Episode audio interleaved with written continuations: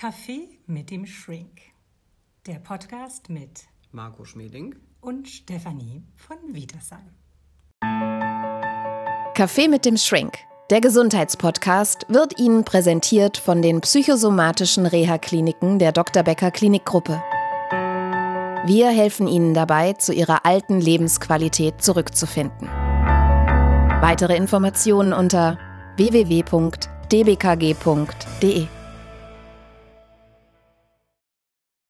Kaffee mit dem Shrink.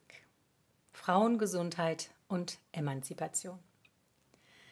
In dieser Folge soll es darum gehen, auf das Leben besonders von Frauen während und nach der Corona-Epidemie zu schauen und anzusehen, wie aus besonderen weiblichen Belastungen psychosomatische Krankheitsbilder entstehen können. Lieber Shrink, lieber Marco Schmeding, guten Tag. Schön, dass Sie da sind. Guten Tag, Frau von Wietersheim. Schön, dass wir wieder zusammensitzen im Café. Im Café mit dem Shrink. Ja, in der Pandemie wurde ja schon nach einigen Monaten sichtbar, dass viele Frauen in einer Art Falle steckten zu Hause, was im schlimmsten Fall zu körperlichen und seelischen Krankheiten führen kann. Die bekannte Soziologin Jutta Almendinger meint, insbesondere Mütter seien die Verliererinnen der Corona-Politik und sie vertritt die These, dass die Pandemie nicht nur für die Gesundheit und die Volkswirtschaft gefährlich sei, sondern auch für das Verhältnis zwischen Männern und Frauen. Und sie sagt, dass die Gleichstellung um 30 Jahre zurückgeworfen wurde. Und sie sagt, es gibt vier Formen von Gap-Arten, also Fallen, den Pay Gap, den Care Gap, den Position Gap und den Pension Gap. Tja, spiegelt sich diese Problematik auch in Ihrer psychotherapeutischen Praxis, weil diejenigen Frauen, die nicht mehr können, bei Ihnen landen oder war das immer schon so? Auch das ist mal wieder etwas, wo ich mich quasi versuchen kann, diplomatisch rauszuwinden. Nein, das dürfen Sie sage, jetzt nein, nicht. Ich, weiß, ich, Bei mir sag, nicht. ich sagte ja, man, man Hm. könnte es versuchen. Ähm, es ist natürlich so, dass man auch das jetzt aber nicht klar jetzt konsequent beantworten kann. Dafür sind jetzt wahrscheinlich auch die Zahlen noch nicht valide genug. Sicherlich ist es so, dass das lässt sich ja nachweisen, ähm, dass es eben so wäre, dass, dass Frauen weniger verdienen als Männer, dass äh, die, die meiste sogenannte Care-Arbeit eben von, ähm, von Frauen gemacht wird und dass es sicherlich dann auch die Schwierigkeiten bezüglich des Finanziellen äh, im, im Alter gibt und dass es sicherlich auch so ist, weil sonst hätte es die Diskussion ja über eine gewisse Frauenquote in Vorständen von DAX-Unternehmen nicht gegeben. Und dass es da auch die Schwierigkeit gibt in Bezug auf bestimmte Positionen, in, in Führungspositionen, dass da ähm, weniger Frauen als Männer sind. Auf der anderen Seite ist es sicherlich so, ähm, dass es immer eine Frage ist, wer bekleidet welche Position wie. Ähm, auch da gibt es manchmal die Rückmeldung, dass auch ein, eine Frau als Chef nicht unbedingt nur rein positiv erlebt wird, dass man da Bei jetzt- Männern ja auch so. Nein, nein, klar, richtig, aber äh, einfach nur so eben als, als Vergleich. Also ich denke, jede Lösung hat auch immer möglicherweise den ein oder anderen Haken. Aber wenn wir Ähm, jetzt zu Ihrer psychotherapeutischen Praxis kommen, dem, was Sie sehen, kann dieses Gap-Problem, dieses Überlastungsproblem, dieses Ungerechtigkeitsproblem, wenn man das als solches bezeichnen möchte, zu psychischen Krankheiten führen. Sicherlich, weil es damit dann natürlich auch zu noch mehr Möglichkeiten der subjektiven Überforderung kommen kann. Es kann zu sogenannten Gratifikationskrisen führen, wenn man das Gefühl hat, man muss sich sehr kümmern um bestimmte Dinge, man muss sehr viel leisten, bekommt dafür aber weniger Anerkennung, zum Beispiel auch weniger Gehalt für die Sachen, die man dann macht. Das, was ich in der ähm, therapeutischen Praxis so erlebe, ist häufig die Situation, ähm, dass zum Beispiel dann Frauen eingebunden sind in die Pflege von pflegebedürftigen Mhm. Angehörigen, wie zum Beispiel die pflegebedürftige Schwiegermutter, die einen noch nie mochte, die wird jetzt eben dann hilfsbedürftig, ist vielleicht dement, ist ganz unangenehm. Also ich bin dann als Frau quasi in einer Struktur, die ich gar nicht will und die schon von Anfang an problembehaftet war. Ja, naja, also es ist dann halt so, dass, dass vielleicht der, der Mann einen dann bittet, so, es wäre nett, wenn du das halt machen könntest. Ähm, und das führt dann natürlich eben zu einer Schwierigkeit, wobei ich aber da denke, Selbstfürsorge und Abgrenzungsfähigkeit ist nicht unbedingt ein geschlechterspezifisches Problem, sondern das ist geschlechterübergreifend. Die Frage ist halt immer, was fange ich an mit den Belastungen, die ich habe und wo sehe ich da vielleicht auch Chancen der Weiterentwicklung. Und wie kann man aus solchen Fallen rauskommen? Also bleiben wir mal bei dem Beispiel mit der pflegebedürftigen Schwiegermutter. Wenn dann jemand erschöpft ist oder was, ja, was auch immer dann passiert ist. Naja, die Frage ist ja dann, warum macht man das? Ihre warum, berühmte Frage ja, nach dem Warum. Genau, also wa warum macht man etwas? Dann kommt häufig, ja, irgendjemand muss es ja machen. Es ist Mhm. ja auch meine Schwiegermutter. Ich mache es ja auch meinem Mann zuliebe. Ich meine, da kann Mhm. man jetzt natürlich auch eine umgekehrte Position reinsetzen, dass das dann, dass das da irgendwie die, die, die Frau ihre Mutter ins Haus holt und der Mann möchte das eigentlich gar nicht so gerne. Na, dann könnte sie ja zum Mann sagen, du kannst meine Mutter mal pflegen. Ja, ja, na, also ich meinte jetzt äh, nicht, nicht im gleichen Beispiel, Hm. Ja. sondern aber es ist die, die, das ist jetzt gar nicht mal so, so äh, geschlechterspezifisch, sondern es geht halt grundsätzlich darum, ich muss das ja eigentlich nicht machen. Deswegen ist meine Frage dann immer das Warum. Ähm, wenn dann die Antwort ist ja, ja, ich muss das ja tun, das gehört sich so. Oder irgendwer Dann erwartet fragen sie das wieder, von mir. warum? Genau, und also warum müssen sie das tun? Sie müssen es ja nicht tun. Sie könnten ja auch sagen, ich will mich aber nicht um meine Schwiegermutter kümmern, weil die ist eine Kratzbürste. Ähm, Und es kann ja auch ins besser. Heim Ja. gehen oder so. Oder sie kann sich zusammenreißen. Das Mhm. wären ja verschiedene Möglichkeiten. Ich meine, wenn gut jetzt die Schwiegermutter an einer Demenz erkrankt ist, ist das Mhm. natürlich begrenzt möglich. Aber ich meine, die war ja anscheinend vorher schon nicht freundlich Mhm. und das geht ja nicht. Das muss man sich ja dann auch nicht gefallen lassen. Das heißt, Ihre berühmte Frage, die mich jetzt immer wieder auch nach unseren Gesprächen begleitet hat, ähm, dieses Warum ist tatsächlich unheimlich wichtig, dann auch in dieser Situation zu stellen. Naja, das zeigt mir dann vielleicht auch meinen Wertekanon auf. Also wer sagt denn, dass ich irgendetwas machen muss? Ist das wirklich so, dass die Gesellschaft es von mir verlangt? Dann verlangt? sind wir wieder bei den Rollenbildern, über die wir schon gesprochen Genau, haben. aber ich meine, ein Rollenbild kann ja auch quasi ein Angebot sein, das ich annehme oder wo ich halt sage, nein, das möchte ich aber nicht oder so nehme ich quasi das nicht Mhm. Ich bin nicht an. die devote Schwiegertochter, die hier alles macht. Genau. Ja. Aber das Problem ist natürlich, wenn ich etwas mache, wenn ich eine Aufgabe annehme, weil ich halt denke, das gehört sich so und ich bin dann drin und mache das und kann dann aber auch nicht raus, weil ich habe ja diese Aufgabe übernommen und wenn ich es nicht mache, macht es auch kein anderer. Dann ist es natürlich schwierig, weil dann ist es ein Käfig, den ich mir selber wähle, aus Wählen dem ich sich- natürlich auch nicht ausbrechen kann. Wählen sich Frauen Käfige öfter als Männer? Ich glaube, es gibt mehr Möglichkeiten, in einen Käfig gesteckt oder eingesperrt zu werden für Frauen als für Männer, Warum?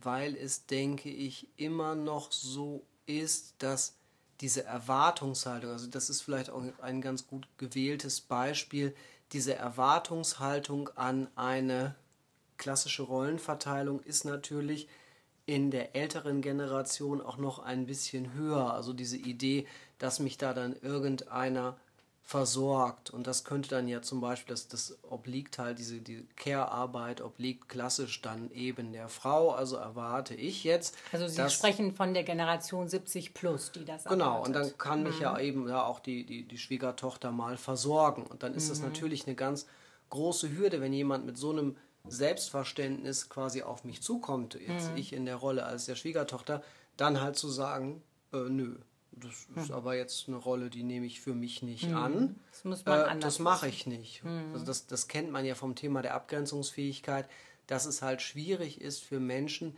sich dann abzugrenzen, wenn dann eben auch da die Frage ist nach dem Warum kannst du bitte diese oder jene Aufgabe machen? Hm. Und dann ist halt ja die Frage, wie lehne ich das denn ab? Bringe ich dann eine Begründung? Sage ich, nein, das möchte ich nicht machen, weil das ist mir unangenehm. Oder ich kann ja auch sagen, nein, das möchte ich nicht. Punkt. Genau, ich kann auch einfach sagen, nein, ich will das nicht. Ist das strategisch oft besser, ohne Begründung, einfach zu sagen, nein, sehr freundlich, nein, das möchte ich nicht? Gut, das setzt natürlich auch immer ein bisschen voraus, dass mein Gegenüber das dann akzeptiert. Und nicht anfängt, Riesendiskussionen zu führen und mir ein naja, schlechtes warum Gewissen machst du das macht. denn jetzt nicht? Mhm. Das würde sich doch jetzt, also es ist doch schließlich auch deine Mutter, deine Schwiegermutter, mhm. bla bla bla. Und sie hat doch auch so viel für dich getan. Mhm. Das ist aber etwas, so ein Generationenvertrag den, den muss man nicht unbedingt annehmen, weil man sucht sich ja bestimmte Sachen im Leben nicht aus. Zum Beispiel, mhm. Eltern gehören nicht dazu. Ich frage dann die Patienten dann auch immer, angenommen ihre Eltern, ihre Schwiegereltern, wer auch immer da familiär Probleme macht, wenn das jetzt nicht Familie wäre, mhm. sondern das wären jetzt einfach wildfremde Leute. Wären Sie mit denen befreundet? Mhm. Antworten Sie mal jetzt bitte schnell, ohne nachzudenken. Mhm. Nee, überhaupt, oh, nein, oh Gott, bewahre, nein, nein, mhm. niemals. Das ist ja, okay, gut, also das heißt, das Einzige, warum diese Beziehung so ist, wie sie jetzt ist, liegt halt daran, weil es Familie ist. Sind Frauen da stärker und schneller zu packen? Wenn es um diese Familienkarte geht, wenn die Familienkarte gespielt Ja, also der, der, die, die, dieser Dialog, den ich da jetzt gerade so fiktiv mhm. entsponnen habe, der geht ja dann weiter. Also die Daseinsberechtigung für diese Beziehungsgestaltung mit mhm. bei, von beiden Seiten aus ist also ist Familie. Mhm. Familie. Was genau bedeutet denn Familie? Wie ist diese einzelne Rolle in Ihrer Meinung nach definiert? Wenn es darum geht, ja, ich müsste jetzt eigentlich meinen Vater pflegen. Mhm weil der hat auch so viel für mich getan. Ich kann den aber eigentlich nicht leiden, weil als Kind war der nie für mich da, hat mich mhm. vielleicht geschlagen. Da muss man ja auch fragen, okay, das heißt also, Sie würden jetzt quasi in Ihrer Definition als Tochter mhm. sich um Ihren Vater kümmern, aber eigentlich hätte es ja Mensch, so sein Mensch müssen, ja. dass dieser Vater eigentlich seine Rolle als Vater nicht gut ausgefüllt mhm. hat. Das heißt, das Problem ist ja jetzt eigentlich, wenn man es jetzt rein von der Sachebene sehen würde, mhm. ganz emotional neutral. Und da bin ich natürlich als Therapeut in der günstigen Lage, dass ich da halt objektiv sein mhm. kann, weil ich emotional da nicht drin hänge mhm. oder bestenfalls nicht drin hängen sollte, weil ich sonst meine Neutralität verliere. Mhm. Dass ich dann eben sagen kann, das ist ja jetzt, wenn, wenn Sie es rein neutral sehen, ist es ja ein Ungleichgewicht. Sie mhm. müssen das nicht. Eigentlich haben sie viel mehr ein Gründe zu Geschäft. sagen. Ja. Genau, und sie haben eigentlich gibt es gar keinen Grund, ein schlechtes Gewissen zu mhm. haben. Das schlechte Gewissen, der Käfig, ist halt der, wo sie selber sagen, meine Definition von einer guten Tochter ist mhm. aber, dass ich mich da jetzt kümmere. Oder von der Familie. Entweder ich oder, verstoße mhm. jetzt dagegen und mhm. sage, nein, dann bin ich halt eben keine gute Tochter. Mhm. Who cares? Und damit kann ich auch leben. Genau, und dann wäre das der nächste Schritt. Wenn ich damit aber nicht leben kann, muss ich vielleicht damit lernen zu leben.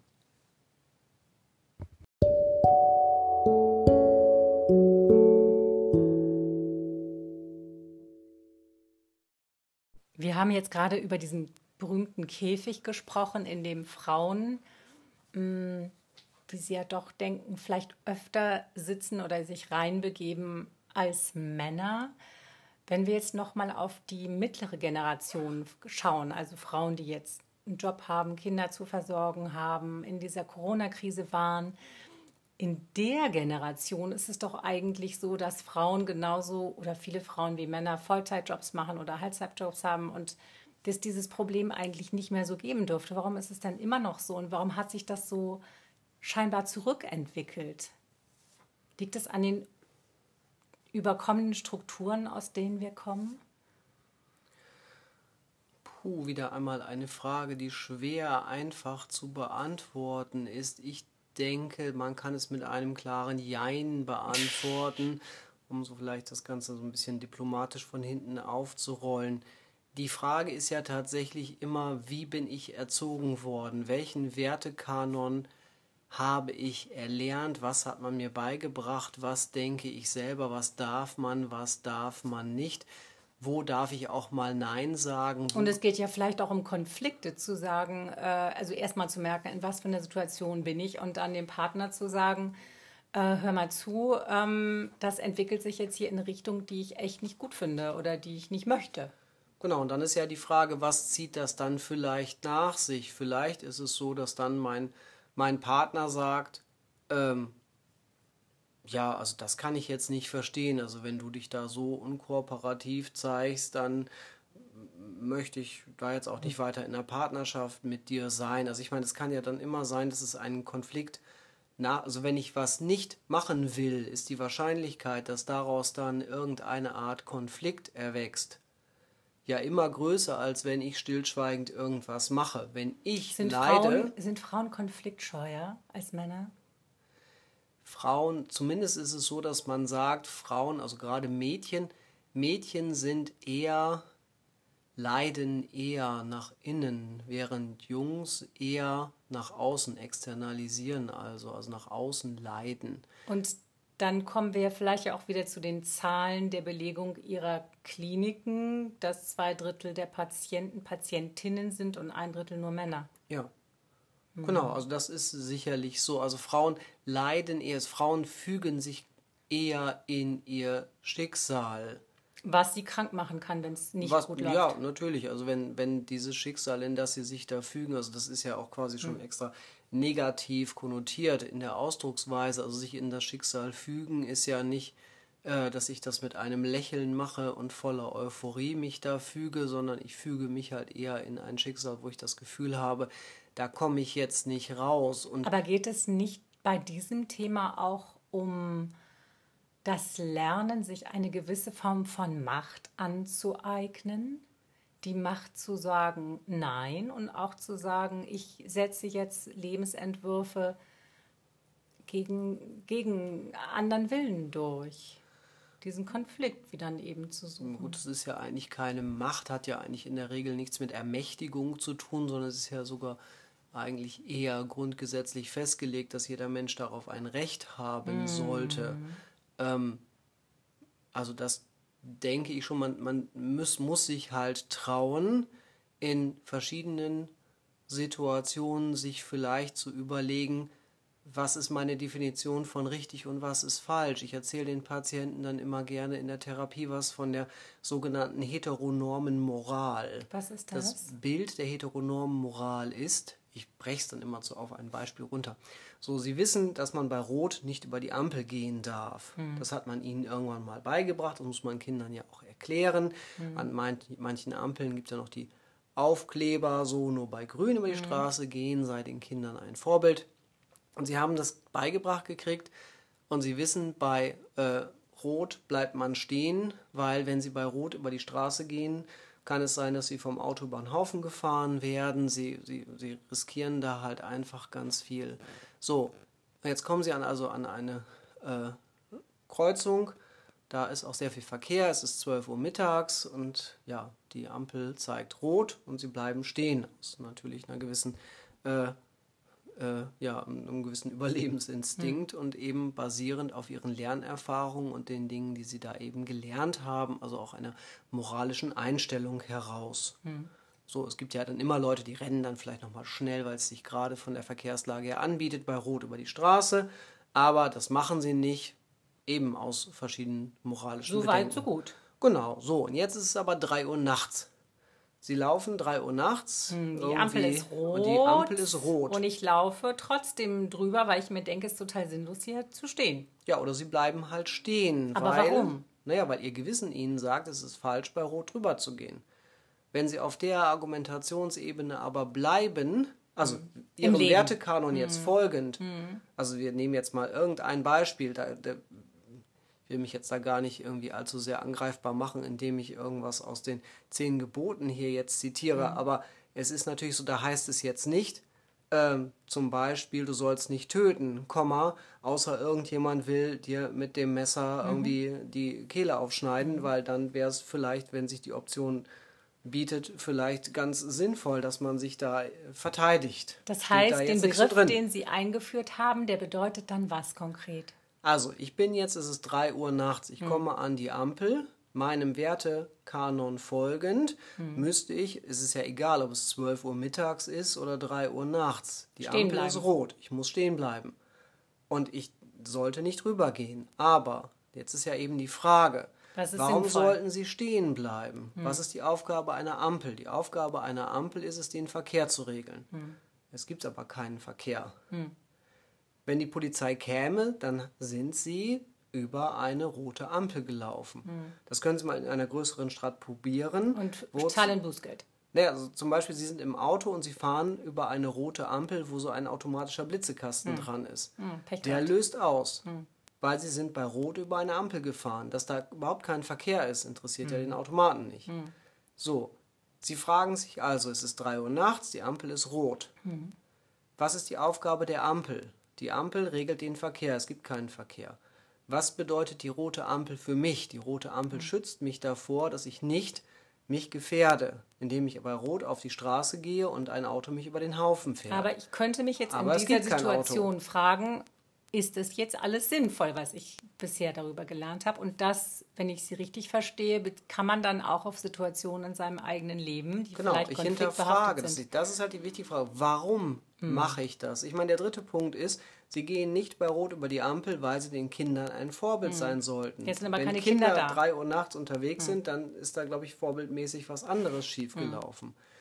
So, und dann müssen Sie sich halt eben Sachen hinterfragen. Und dieses Hinterfragen, das hat dann auch was damit zu tun, dass ich mich vielleicht auch innerpsychischen, innerdynamischen Konflikten stellen muss, dass da vielleicht irgendwelche Sachen sind, von denen ich weiß, das ist richtig und das ist falsch, aber wenn ich mich jetzt richtig verhalte, tut mir das vielleicht nicht gut, weil es wäre vielleicht richtig, sich um eine pflegebedürftige Schwiegermutter zu kümmern, aber es tut mir nicht gut, weil die Schwiegermutter halt einfach nicht nett ist. Und ich vielleicht fünf Jahre meines Lebens, die ich für mich persönlich gut verbringen könnte, mehr oder weniger dann die Sklavin dieser Schwiegermutter bin. Das Einzige, was sie halt machen müssten, wäre, sie dürften nicht so egoistisch sein und sie müssten auf diese fünf Jahre verzichten. Und sie müssen sich halt überlegen, ist das? es ihnen das wert? Also immer wieder Fragen, zwei Fragen stellen. Warum und soll ich nachts tatsächlich um 3 Uhr an der roten Ampel stehen bleiben, wenn kein Verkehr ist und keine Kinder da sind? Genau. Merken wir uns.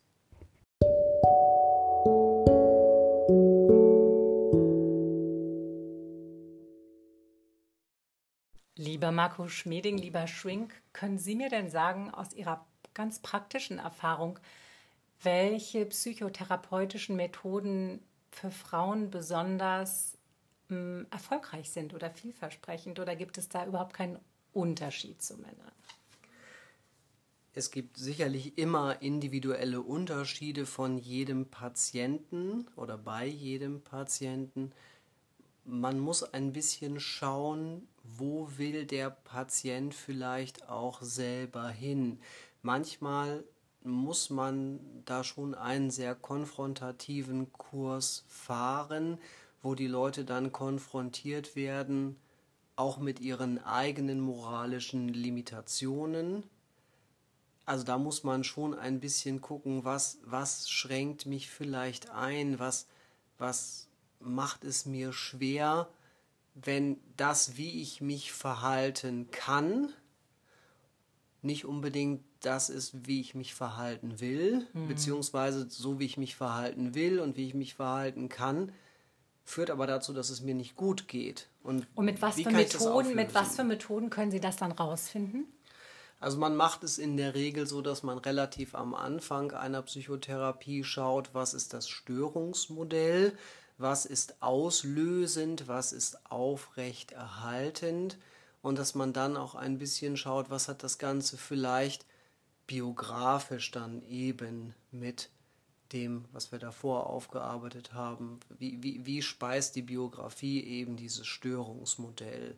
Und dass man da dann vielleicht auch einmal schaut, entweder, dass man Patienten zu gewissen Erkenntnissen hinleitet oder dass man halt sagt, okay, das mit den Erkenntnissen, das versuchen wir jetzt zu überspringen und gehen vielleicht eher direkt dahin, dass man neue Verhaltensweisen mal ausprobiert und Und dann bin ich bei sowas wie einer Verhaltenstherapie. Genau, also das und dann könnte man übe dann, ich das, dann, dann übe ja ich genau, dass man halt Verhalten. dann schaut, okay, wir wir gehen halt quasi direkt zur Verhaltensänderung und können halt dann vielleicht manchmal eben die Frage nicht beantworten, warum ist das so, dass ich mich so und so verhalte oder dieses oder jenes so und so auf meine Gefühle, Gedanken und mein Verhalten eben auswirkt. Also wenn ich zum Beispiel ein Familienmitglied habe, das, das, was weiß ich, mich so oft anruft, dass ich denke, das ist echt Telefonterror und ich halte es nicht mehr aus, dass ich lerne, da jetzt nur noch jeden zweiten Tag dran zu gehen oder sowas. Genau, also man könnte jetzt natürlich gucken, warum nervt sie das, warum strengt sie das an.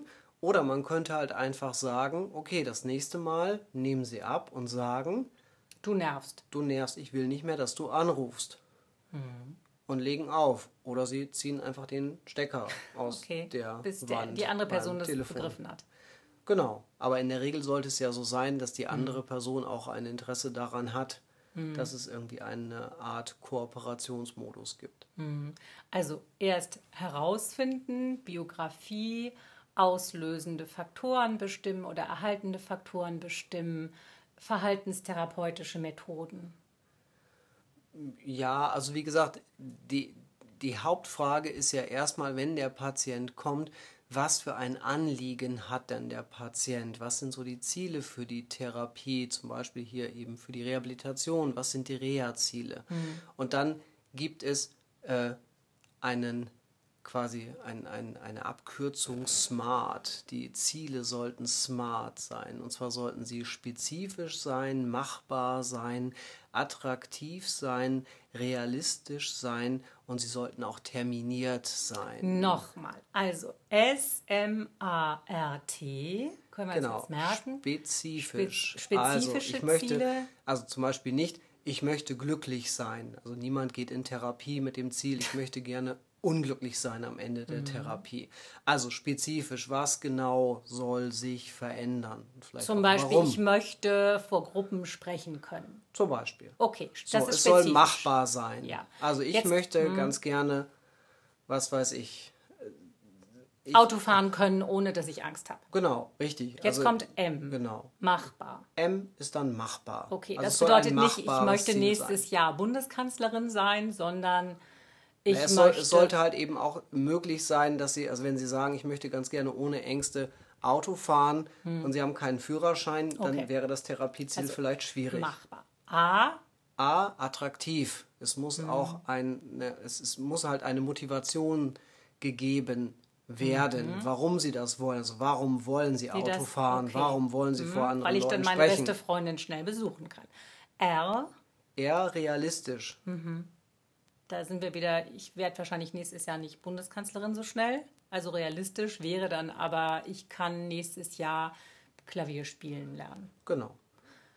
Und T. T, es muss terminiert sein. Also es muss auch einzelne Schritte geben, wo man dann sagen kann, bis dann und dann macht man das und das, damit es nicht etwas ist, was sich dann sehr kleinschrittig oder sehr zäh gestaltet. Okay, smart. Man sollte arbeiten eben mit kleinen Teilschritten, damit man quasi wie bei einer Stufe, also wie bei einer Treppe, einzelne Stufen hat, so dass ich das Gefühl habe, es geht voran.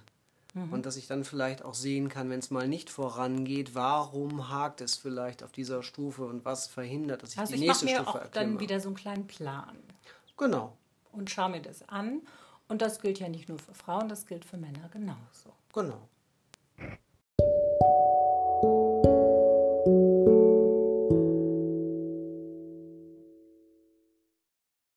Kaffee mit dem Shrink, die Lounge. Wir sind wieder in der Lounge, trinken Kaffee. Sie haben gerade erstmal Ihren fiesen Kaffee weggekippt. Was ist denn Genau, also da ich habe mich erstmal befreit von einem äh, nicht genießbaren Kaffee. Das war jetzt wahrscheinlich das Zusammentreffen von irgendeiner äh, unglücklich gewählten Kaffeesorte mit Kaffeesahne, weil es keine frische Milch mehr So gab. war dann- 60s-mäßig. Sie hatten so eine schmeckte dann- 60s-Plörre. ja, also das war auf jeden Fall nicht genießbar und äh, entgegen der äh, moralischen Einstellung, dass man keine Lebensmittel verschwenden sollte, Äh, habe ich mir dann aber doch gedacht, also der Kaffee schmeckt so dolle nach Plöre, den gebe ich mir jetzt nicht. Sie haben sich befreit. Ich habe mich befreit. Sie haben sich befreit. Die Ketten des Kaffees habe Ja. ich abgestreift. Ich freue mich jetzt auf einen Kaffee nach unserem köstlichen Matjes aus Ostfriesland, den wir eben hatten. Ganz wunderbar. Ja. lieber Shrink, Zeit für ein paar persönliche Worte. Was mich interessiert, gehen Sie eigentlich in der Therapie mit Frauen anders um als mit Männern oder machen Sie da überhaupt keinen Unterschied und das sind einfach immer Menschen? Ja, also das kann man ganz klar so, so benennen. Das sollte man eigentlich auch nicht tun. Natürlich, der, der, der Ansatz ist immer so der, der, äh, das hohe Ziel, dass man als Therapeut, als Arzt äh, versuchen sollte, immer alle Menschen gleich zu behandeln. Das klappt natürlich mal besser und mal schlechter. Und ich denke, auch jeder Mensch, der, der therapeutisch tätig ist, hat halt eben so ein Klientel, was ihm mehr liegt oder mal weniger liegt. Man hat halt Menschen, die sind äh, freundlicher oder unfreundlicher. Das hat man Sind, sicherlich auch echt in manche, jedem sind manche Beruf. Menschen tatsächlich unfreundlich in der Therapie zu Ihnen als Arzt? Ja, gut, also es ist natürlich so, wenn man jetzt Menschen was sagt, was die vielleicht nicht gerne hören möchten, dann kann das auch schon mal eine gewisse, äh, ja, aggressivere Grundstimmung auslösen. Und finden Sie das schwierig oder finden Sie das nicht schwierig, weil das zu Ihrem Job gehört? Oder sind Sie dann Und das auch gehört echt halt ärgerlich? eben zum, zum, zum Job dazu. Also ich meine, ich kann dem Patienten ja jetzt nicht was sagen oder was nicht sagen, weil ich Angst davor habe, dass der dann bei klinikbewertungen.de oder Yameda eine negative Okay. Bewertung über mich schreibt, weil ich in seiner Ansicht irgendwie was unfreundlich gesagt habe oder dem was gesagt habe, was ihm halt eben nicht ins, ins, äh, in, in, den Kram passt. Das, das, davon darf ich mich jetzt nicht leiten lassen, sondern ich muss halt die Sachen, die ich quasi sage, muss ich halt schon freundlich, professionell äh, dann halt eben sagen und entsprechend einordnen, dass das vielleicht nicht, nicht jedem gefällt. Kann sein, ändert aber vielleicht nicht unbedingt was an der Richtigkeit der Aussage. Finden Sie das eigentlich nicht wahnsinnig anstrengend, den ganzen Tag sich so intensiv mit Menschen auseinanderzusetzen? Sind Sie manchmal echt richtig fertig? Selten, also das gehört ja, also das gehört mit dazu. Auf der einen Seite, das wäre so, wie wenn, wenn Sie jetzt jemanden fragen würden, so Sie sind Fußballspieler professionell. Sie Finden Sie den Ball doof? Ja, Nein. sind sie dann abends nicht vielleicht auch äh, geschafft? Ja, sicherlich, aber ich meine, das ist halt, wäre man jetzt, wenn man irgendeinen anderen Job machen würde, wäre man abends wahrscheinlich auch angestrengt, So hätte wie auch wenn man mich ganzen fragt, sind Tag das nicht ein bisschen viele tun. Buchstaben? Ja. Ja, gut, aber ich meine, sie machen den Job ja und wenn es ihnen schwerfallen würde, würden sie den Job wahrscheinlich nicht mehr oder nicht mehr in dem Umfang machen. Muss man in Ihrem Job so vom Grundsatz her ein großer Menschenfreund oder eine große Menschenfreundin sein? Also ich kann mir vorstellen, es gibt ja einerseits bei der Faszination für diesen Beruf das Interesse daran, wie das funktioniert, wie Menschen funktionieren. Aber gehört dazu diese Fähigkeit zur Empathie und auch zu sagen, ich mag das einfach, ich mag Menschen? dazu, also es ist sicherlich nicht abträglich, Menschen zu mögen. Ich denke aber, man kann auch empathisch sein aus der Situation heraus, dass man es gelernt hat, vielleicht auch nicht unbedingt mit eigenem Willen empathisch sein zu müssen. Das heißt, man kann lernen, empathisch zu sein? Naja, man kann lernen, Menschen zu lesen. Das ist was anderes als Empathie. Ja, naja, gut, aber die Frage ist natürlich, was brauche ich? Empathie. Das ist, wenn ich mitfühle. Ja, ja, dann genau. Und die Frage ich ist natürlich, mit. wo ist da so das, das, wo ich halt trotzdem gut arbeiten kann. Wenn Mhm. mich jetzt jeder kranke Mensch, mit dem ich zu tun habe, Wenn dermaßen mitnimmt, Ja, das, sind Sie richtig fertig. dann, dann habe ich ja irgendwann gar keine emotionale Kapazität mehr, irgendwann nach Hause zu fahren Mhm. Klar. Mhm. und normale Zeit mit meiner Familie oder mit Freunden oder so zu verbringen. Das, da muss man natürlich auch ein bisschen gucken, wie schafft man es in einer Tätigkeit mit sehr belasteten Menschen Mhm. trotzdem in der Lage zu bleiben, für die Menschen da zu sein, um denen zu helfen. Das hat ja nichts mit fehlender Empathie zu tun, sondern man muss ja trotzdem auch was für sich tun und für sich einen Modus finden, wo man mit dem Ganzen auch dann zurechtkommt. Weil Lernt man das in der Ausbildung? das lernt man in der Ausbildung bis zu einem gewissen Grad. Man lernt es leider nicht im Medizinstudium. Also im Medizinstudium ist es tatsächlich so, dass man Selbstfürsorge, Abgrenzungsfähigkeit, Effektivität, also so eine gesunde Effektivität, das lernt man leider nicht. Man wird auch da nicht so ganz gut teilweise vorbereitet auf die Realität, die dann halt im Gesundheitssystem da so passiert. Das lernt man dann eher im weiteren Verlauf. Die Erkrankungsraten, also die, die hilflosen Helfer, die Erkrankungsraten bei denjenigen, die eigentlich sowas professionell behandeln, sind ja nicht umsonst auch teilweise sehr groß. Also vielleicht wäre das auch nochmal ein Thema für eine extra Podcast-Folge. Wer kümmert sich um die Kümmerer? Um die Kümmerer. Genau. Ja, schön, äh, lieber Marco Schmeding, dass Sie sich um diesen Podcast Kaffee mit dem Shrink so toll gekümmert haben. Äh, das ist jetzt unsere zehnte Folge gewesen. Ich freue mich auf weitere Gespräche mit Ihnen und wir gehen jetzt nochmal raus an den Strand, oder? Und kaufen uns einen richtigen Kaffee. Und kaufen uns einen richtigen Kaffee. Bis zum nächsten Mal. Bis zum nächsten Mal. Tschüss. Oder sagt man eigentlich hier auch Moin zum, zu Tschüss? Ne? Sagt man nur bei der. Begrüßung. Okay, gut. Ich muss noch ein bisschen. Salü. ist nicht wie Salü. Äh, au revoir. Also, tschüss.